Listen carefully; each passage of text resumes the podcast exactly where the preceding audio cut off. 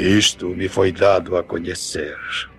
Que muitos mundos foram escravizados pelo monstro e seu exército. E isto também me foi dado a conhecer. Que o monstro viria ao nosso mundo, o mundo de Crow, e sua fortaleza negra seria vista na terra. E que a fumaça de aldeias em chamas escureceria o céu, e os gritos dos moribundos ecoariam pelos vales desertos. Mas uma coisa eu não posso saber.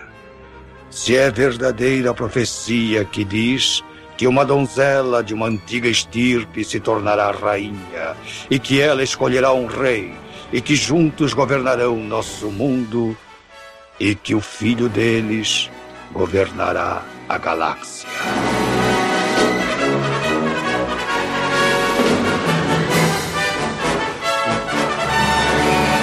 Guerreiros em Guarda. Eu sou Marcos Moreira. E eu sou Fábio Moreira. E esse é o Sabe na Nós Podcast.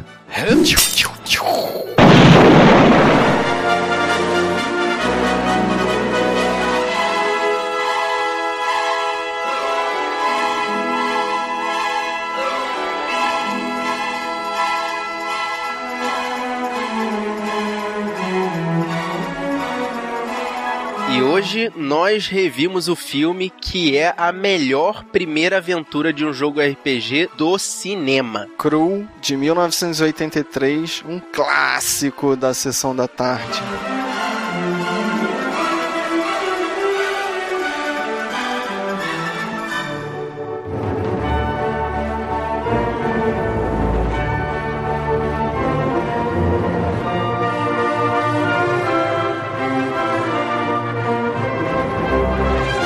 Esse filme está classificado como um filme de ação, aventura e fantasia. Na direção a gente tem o Peter Yates, que não fez nada de relevante, sendo que nem esse filme é tão relevante assim. Conforme, Ei, é relevante sim. Hum. conforme o tempo foi passando, ele se tornou um, um cult, um clássico da sessão da tarde. Mas se você analisar bem, ele é bem filme B. É filme B, mas é uma excelente aventura para quem gosta de RPG, porque para quem tá começando nessa estrada do RPG, é um excelente base, assim, porque é uma aventura de iniciante, sabe? O personagem principal parte do ponto A ao ponto B, passando por várias fases. É um jogo muito bonitinho, muito bem feito. E encontra no caminho várias figuras clássicas do RPG, como os ladrões, o ciclope, o vidente, o mago, a bruxa, todas as classes de um RPG clássico. E também todos os elementos que formam o caráter do personagem principal, que é o mentor, a princesa em perigo, o inimigo superpoderoso. Então forma um jogo muito legal.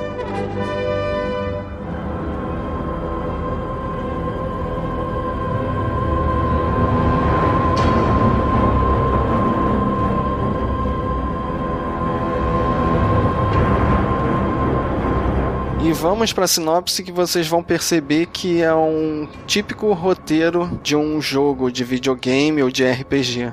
O príncipe Coen junta um grupo de guerreiros para ir até um castelo que muda de lugar de tempos em tempos, onde os alienígenas que chegaram ao seu planeta, Cru, capturaram a esposa dele, a princesa Alissa, e vão resgatá-la numa aventura cheia de elementos de RPG. E durante a sua aventura, ele encontra todos esses personagens típicos de jogos de RPG que a gente já mencionou, que vão ajudar ele no resgate da princesa Alissa.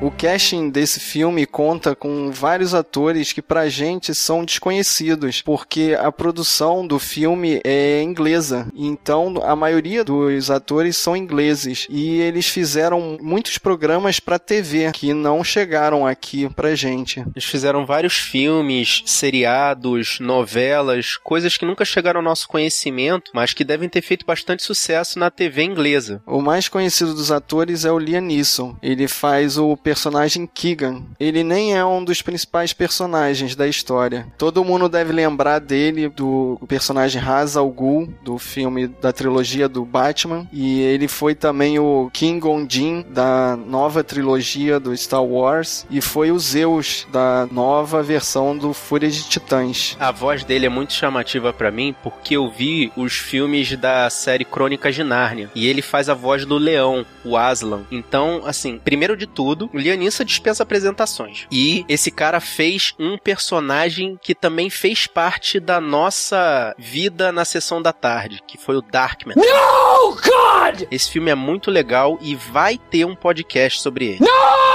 Do casting, vale a pena citar, claro, os personagens principais. O Príncipe Colwyn, que é o ator Ken Marshall, que fez algumas participações no seriado Star Trek Deep Space Nine, e a Princesa Lisa, que é a Lisette Anthony. Ela fez uns filmes que foram mais ou menos famosos aqui no Brasil, que é Drácula, Morto Mais Feliz, aquele que o Drácula era o Leslie Nielsen, e olha quem está falando agora, que é aquele filme que os cachorros falam. Vale mencionar também o ator Alan Armstrong, Armstrong, que é o Torquil, o líder dos prisioneiros dessa aventura. Esse cara também é lembrado pela participação dele nos filmes Coração Valente, Van Helsing, o Caçador de Monstros, Eragon, O Retorno da Múmia e A Lenda do Cavaleiro Sem Cabeça. É um cara com um rosto muito característico que a gente já viu em vários filmes. Mas é daqueles caras que a gente sabe quem é, mas nunca lembra o nome.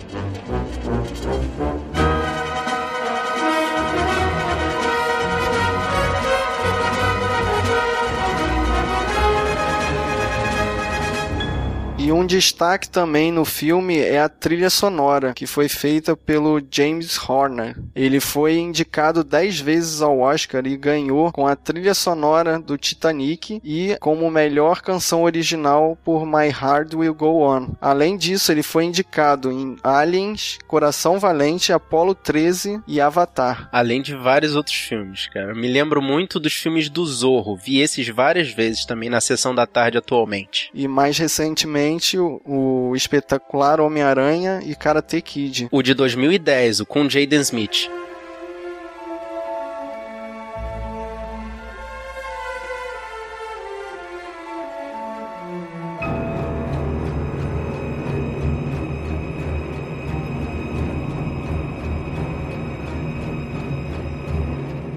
Vale a recomendação desse filme porque ele é um dos precursores do estilo fantasia no cinema. Na minha opinião, esse filme vale as duas horas que você gasta para vê-lo porque é uma aventura RPG. Para quem gosta de jogar RPG, é uma inspiração do caramba, cara. É a aventura ideal para quem tá começando. Vale a recomendação fácil desse filme. Vejam, é um filme super legal, é uma aventura bonita. Os efeitos especiais ainda estão valendo porque eu vi quando eu era criança, achei super legal, vi de novo recentemente e continuei achando os efeitos muito bons. O que foi que você disse? Peraí, peraí. Desde que você lembre que esse filme foi feito na década de 80, que utilizava um chroma key começando ainda, bem fraquinho, e nas cenas de transformação utilizava a técnica de stop motion, que para hoje em dia, que a gente está acostumado com CGI. Peraí, deixa eu levantar uma observação legal as transformações do mago animal não são feitas por stop motion, não. Elas são feitas com desenho animado. Se você prestar atenção, a transformação dele nos animais tem muito traço de desenho animado mesmo, desenho feito à mão. É muito bonito até hoje, mesmo a gente sabendo que a tecnologia daquela época não era lá essas coisas. Tá bom, então fica aí nossa recomendação.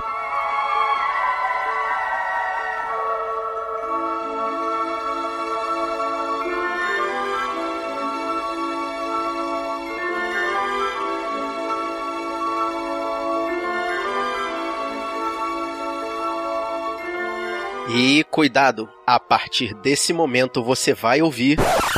A hora do spoiler. A hora do spoiler. A hora do spoiler. A hora do spoiler. A hora do spoiler. A hora do spoiler. A hora do spoiler. A hora do spoiler. A hora do spoiler. A hora do spoiler. E a partir de agora você está escutando esse podcast por sua conta e risco. O filme começa com uma tomada da Fortaleza Negra chegando no planeta Cru e filmado de uma maneira muito semelhante à nave espacial da cena de abertura do Star Wars. E muito semelhante à chegada da nave em 2001, Odisseia no Espaço. Eu fiquei prestando atenção nisso também. Bom, esse início não é nada original. Exato. E a gente escuta a voz do Inir, o ancião, narrando a lenda de que uma princesa e um príncipe se uniriam e que juntos eles governariam o mundo e seu filho a galáxia, dando um tremendo spoiler do final do filme. Depois da cena da nave chegando no planeta Crew, mostra o casamento do príncipe Colin com a princesa Lisa. Esse casamento foi a maneira de unir dois reinos do planeta Crew para que o casal Colin e Alissa passem a governar o planeta. E antes da cerimônia, a gente tem uma discussão da princesa com o pai dela, deixando claro que foi ideia dela casar com o príncipe do outro reino para unir os dois reinos e ficou interessante porque é um conceito machista do casamento entre os dois, junto com um conceito feminista que a ideia partiu da princesa. Isso mostra que esse filme, apesar de ser uma aventura estilo medieval, sofreu influência dos movimentos feministas que estavam acontecendo nos anos 80. E durante o casamento, o castelo é invadido pelos Slayers, que são os assassinos, que são as criaturas que vieram na espaçonave, mas que chegam a cavalo e com armas lasers que viram lanças. é muito anacrônica a situação, né? Os caras vêm com a tecnologia de ponta e com um sistema de transporte retrógrado muito doideira. É para combinar com o estilo do filme. Apesar da tecnologia avançada que eles têm, é uma forma de mostrar que eles ainda não estão plenamente desenvolvidos. Alguma coisa assim. É um capa-espada futurista, vamos dizer assim. Meu lugar é com você. Você me ama? Mas é claro que eu amo. Então vá. Colin, Volte depressa para mim. E a princesa é sequestrada e, por sorte, o príncipe é apenas ferido. E o ancião chega no castelo e dá uma poção de cura pro príncipe. Só um instantinho, Fábio, deixa eu fazer uma observação. Como é que o ancião fica sabendo que tá tendo essa briga toda dentro do castelo? O cara simplesmente tem um estalo? Como ele é um ancião da montanha, ele fica lá do alto com o binóculo dele observando a movimentação do castelo. tá. Ele fica lá de vigilante 24 horas, né? Bom, é uma fantasia, né? A gente tem que fazer a história andar. E esse é o momento em que o ancião, junto com o príncipe Colin, partem para começar a aventura de resgate da princesa. E na verdade, o ancião dá uma freada no príncipe, porque se fosse o príncipe, ele já ia querer sair em disparada em direção ao castelo. E o castelo do mal tem um detalhe que todo dia ele muda de lugar, ele nunca fica no mesmo lugar mais de 24 horas, o que torna quase impossível chegar nele. Antes do ancião partir junto com o príncipe pro castelo, eles buscam a arma principal desse filme, que é a minha arma favorita até hoje. A Gladius. E eu tinha uma memória afetiva dessa arma, mas revendo o filme eu vejo que ela apenas representa o filme. Ela tem um visual maneiro e tal, mas ela não é tão importante assim na hora do vamos ver. E você vê que a Gladius é usada como símbolo durante todo o filme. O príncipe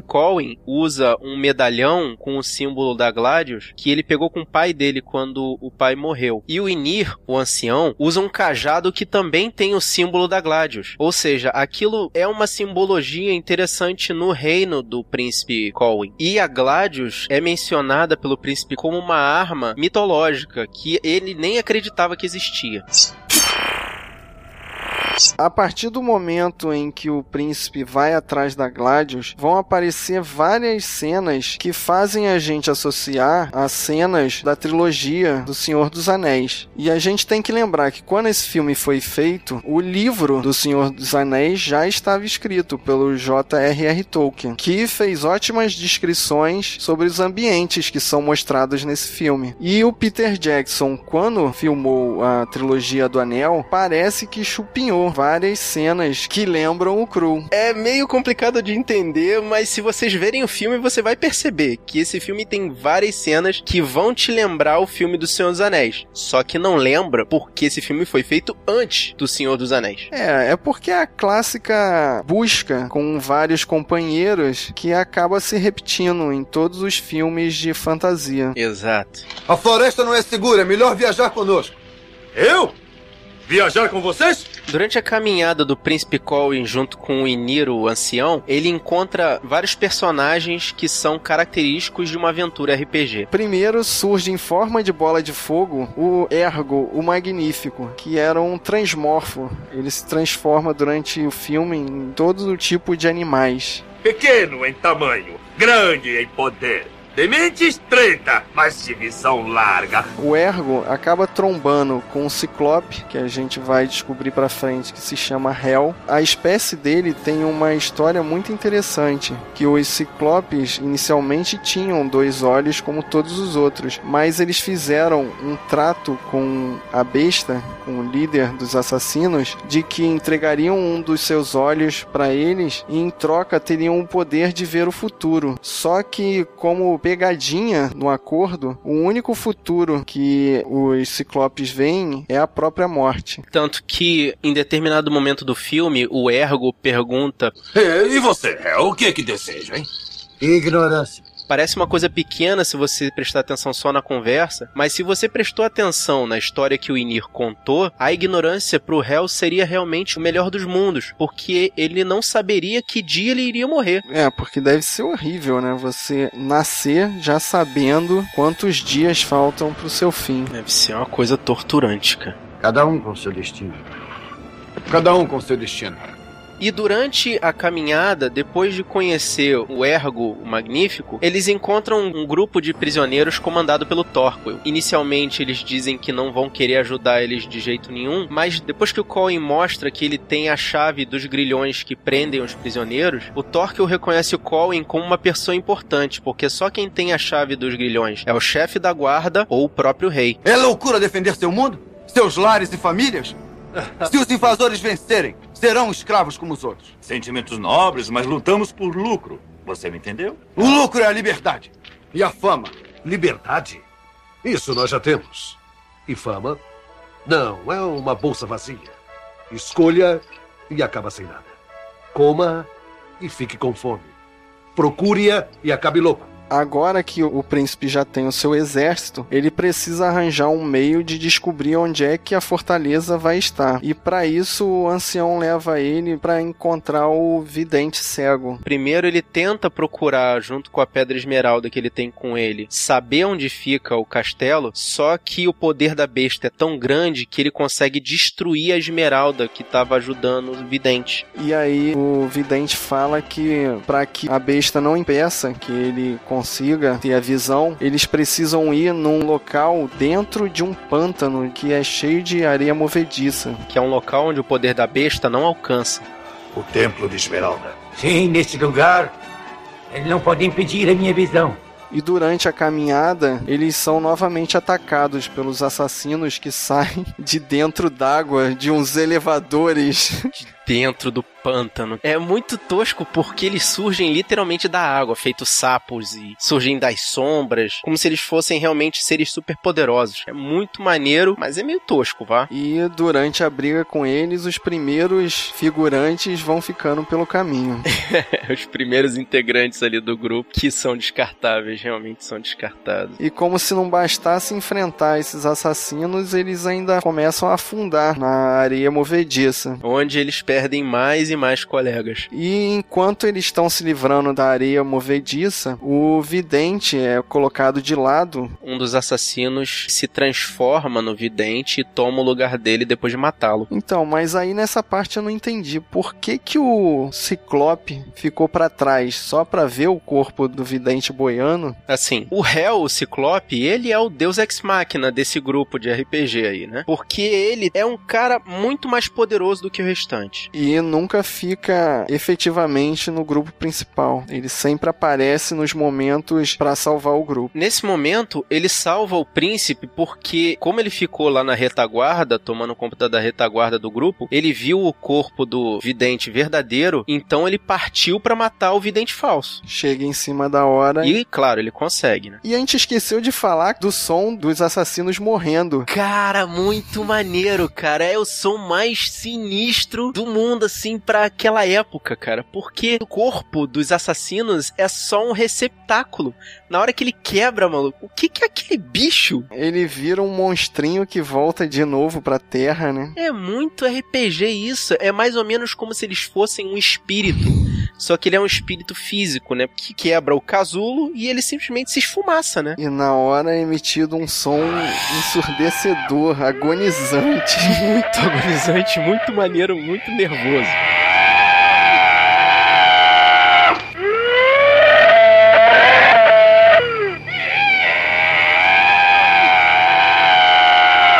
Mas agora o grupo tá sem o vidente, como é que eles vão saber onde a fortaleza está? E aí de novo vem a sabedoria do ancião que leva eles até mais uma das opções para saber onde encontrar o castelo. A viúva da teia, que nós vamos descobrir que convenientemente o ancião já tinha dado uns pegas nela no passado.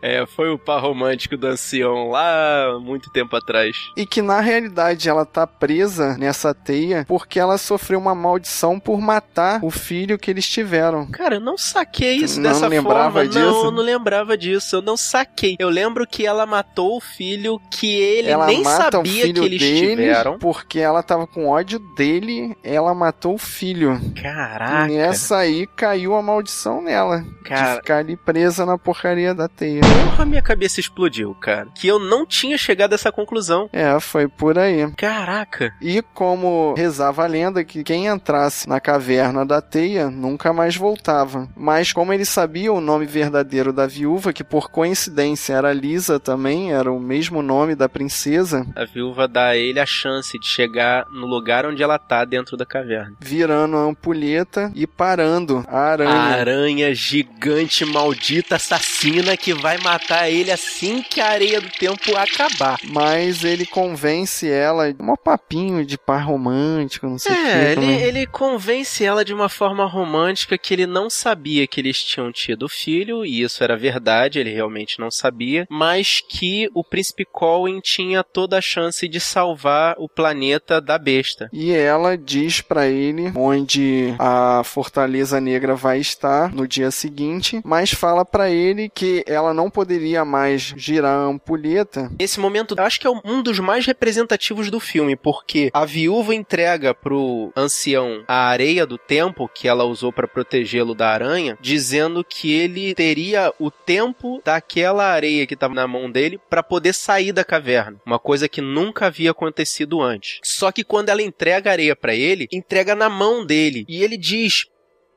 Não consigo reter a areia. Não pode reter o tempo. É, mas faltou malandragem aí. Ele podia ter botado a areia no bolso. "É, ah, mas aí a alegoria não funcionaria, né?" Mas é um festival de sacrifício aí, porque dá a entender que a viúva vai ser morta pela aranha e só dá tempo do ancião chegar no grupo e avisar pra eles onde fica o castelo pra eles soltar os últimos grãos de areia que ele carregava. Você tem que chegar lá. Nós chegaremos. Você estará conosco. Não, minha. Minha hora chegou. No momento em que o ancião sai dizendo: Se eu não voltar até o amanhecer, podem ir embora que eu já morri. Os prisioneiros começam a montar o acampamento onde eles vão ficar esperando o ancião. Aí o Torquil vira pro Lianisson e fala assim: Vem cá, não é aqui que uma das suas mulheres mora, não é aqui por perto? Ela pode ajudar a gente a fazer esse acampamento, hein? Aí ele fala: Lá é a fulana, que eu tenho uma mulher em cada lugar, eu sou o pegador, sou bom pra caralho. Aí ele vai, chama ela e ela ajuda realmente a montar o acampamento. Mas ela traz junto com ela uma ajudante que parece que tá enfeitiçada pelos assassinos e o objetivo dela era matar o príncipe. Ela tenta seduzir o príncipe, mas parece que ela realmente se apaixona pelo cara e não consegue cumprir seu objetivo. Detalhe que nesse momento que é mostrada a tentativa do assassinato do príncipe Colwyn, a besta que aprisionou a princesa Lissa tá tentando convencer ela a ser a rainha dele para eles dominarem aquele planeta juntos e mostra numa visão ele sendo seduzida por essa mulher. Só que aí ele mostra que é realmente fiel à princesa Lissa, dizendo: "Eu não posso ficar com você porque eu não posso trair a princesa". E ela nesse momento mostra que realmente não pode matá-lo porque ela se apaixonou pelo príncipe. Então, na verdade, isso dá forças a Lissa para poder aguentar firme enquanto o príncipe Colin tá indo lá salvá-la. E isso já é o primeiro indício do poder que o amor deles pode gerar. Mais para frente isso vai ser importante. Oh, que bonitinho, o poder do amor. Mas agora a campanha já sabe aonde a fortaleza vai estar no dia seguinte. É num deserto que fica a mil léguas de distância de onde eles estão. E qual é a solução para isso? Hel, o Ciclope, fala: Nós temos que pegar as éguas de fogo. Elas são capazes de correr mil léguas em um dia. Que coincidência, né? que conveniência, né? E aí, junto com o Hel e com aquela equipe toda de prisioneiros, eles vão ao local onde ficam essas éguas de fogo, cercam elas e com até uma certa facilidade conseguem capturá-las, vai? É, mas nesse momento o Ciclope fica para trás e eles concluem que chegou a hora da morte do réu. É, o mal de saber o momento da morte, né? É a maldição dele. E eles discutem do porquê ele tem que aceitar a morte, por que ele não segue os companheiros e falam Não, ele tem que ficar aqui e aceitar o destino dele. Caso contrário, vai trazer grandes males para si. E aí, nesse momento, acontece uma das cenas mais legais do filme. Eu me amarro nessa corrida das éguas de fogo, que soltam fogo pelos pés enquanto correm, passam por cima de, de precipícios, canyons, voam por cima do deserto à velocidade da luz. Menos, cara, menos. A cena não é tão bem feita assim, não. Você quase, você quase ah, não é vê sim. as éguas. E parece que eles estão montados numa espécie de touro mecânico. Pô, mas essa cena é muito legal, mesmo pra tecnologia da época, cara, mostrando que eles estão correndo a toda e fogo saindo pelos pés, fazendo aquela trilha pelo caminho. Putz, é muito empolgante, cara. Eu fiquei empolgadaço, mesmo hoje em dia. Tá bom, tá bom. e finalmente eles chegam nos pés da Fortaleza Negra e começam a subir aquele, aquela montanha de pedras. E o perigo deles ali naquele momento é não conseguir entrar no castelo, porque o sol já tá nascendo, ou seja, o dia já tá mudando, e existe o risco deles não conseguirem entrar, entrar na fortaleza e perder de novo a localização dela. E nesse momento, vários assassinos aparecem para dificultar a subida deles. E aí, de novo, acontece o momento Deus Ex Machina. Surge o Ciclope para poder ajudá-los. Porque eles estavam tendo uma tremenda dificuldade de passar pelos assassinos e o Ciclope, já sabendo o que esperava ele, vai de peito aberto para cima dos inimigos. É por isso que eu tô falando que ele é Deus Ex Machina. O cara toma tiro e não sente. Na realidade, ele sentia e já sabia o que, que ia acontecer com ele. E quando a porta ia se fechar, ele trava com o corpo dele e coloca toda a equipe para dentro. E depois depois é esmagado por essa porta que fecha com ele dentro. E essa cena é desesperadora, porque mostra a cara dele na hora que ele está sendo esmagado. E o desespero do Torquil ali tentando salvar ele, que mostra um criminoso tentando a redenção, tentando salvar uma pessoa. Torquil! Põe o machado na abertura. Não adianta. E agora eles todos dentro da fortaleza começam a se dividir e a cair em armadilhas. É, aquela fortaleza, primeiro de tudo, é um labirinto, né? Uma coisa maluca. Que me fez lembrar, na verdade, um organismo. Parece que são vários pedaços de corpos dentro da nave, como se ela fosse um grande organismo vivo. É, isso fica claro. A fortaleza de perto é bem diferente dela de longe. De longe ela é só uma montanha de pedra e no, nas tomadas próximas ela tem umas partes orgânicas, parecem dentes, às vezes braços. Finalmente o príncipe chega onde a princesa tá presa e finalmente a gente vai ver a Gladius funcionando. É porque ela tá presa dentro de um local todo fechado, né? E ele usa a Gladius para abrir o local onde a princesa tá. Aquele troço fica serrando até abrir uma porta no meio de uma parede. E quando eles finalmente se encontram, a besta aparece para tentar impedir que eles fujam. Aí finalmente eu vou dizer, caraca, maluco, que cena tosca essa da besta, cara. É muito triste.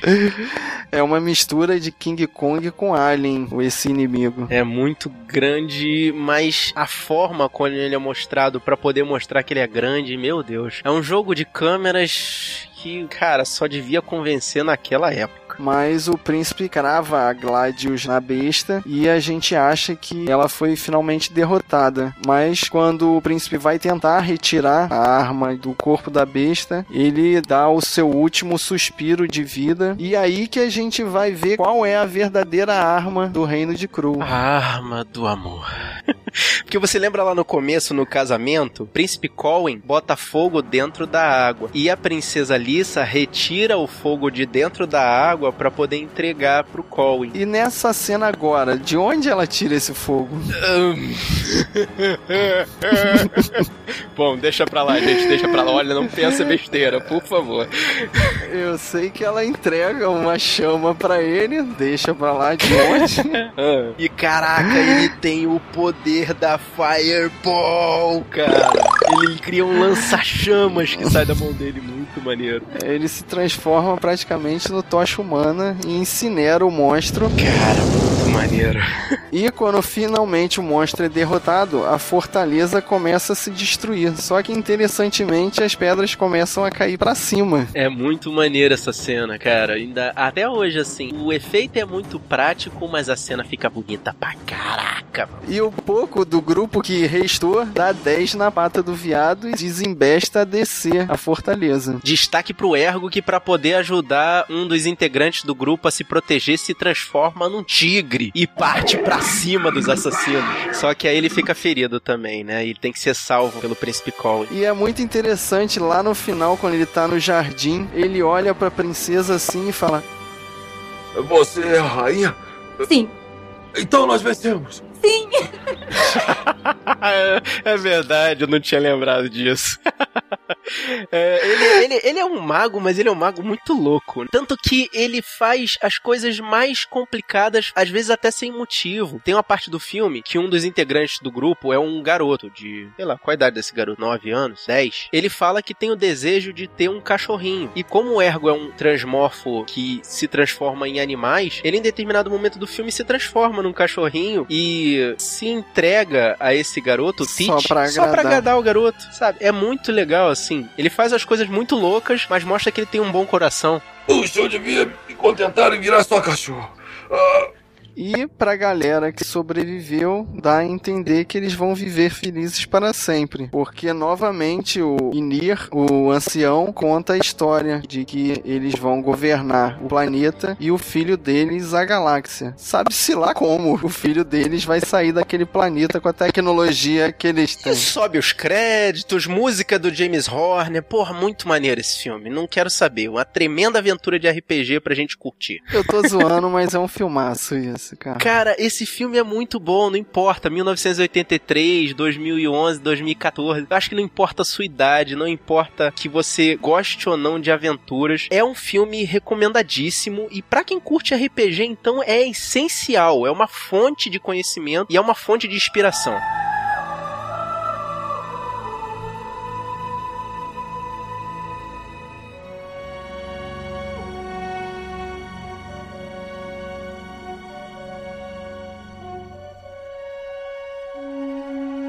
Então é isso, guerreiro. Você já sabe, querendo falar com a gente, querendo deixar uma sugestão de filme ou querendo falar sobre esse filme, deixa uma mensagem no nosso blog sabrenanois.wordpress.com ou se preferir mandar um e-mail sabrenanois@gmail.com. Querendo falar pessoalmente com a gente, procura a gente no Facebook ou no Twitter. É Sabrina Nós, tudo junto. E a gente também tem conta no Google Plus, no Scooby ou Filmou.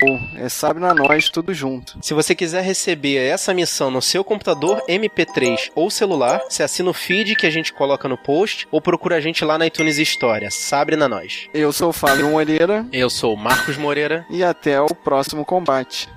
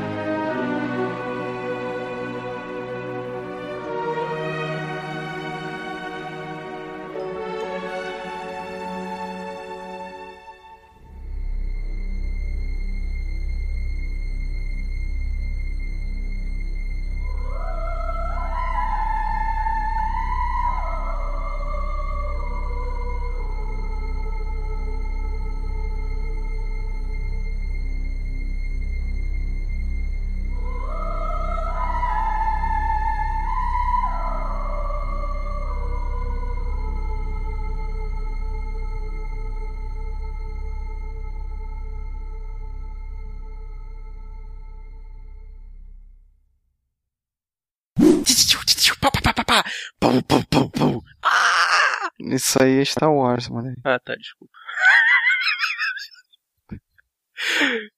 É, é. Acabou, cara. Pelo amor de Deus, aperta o toque.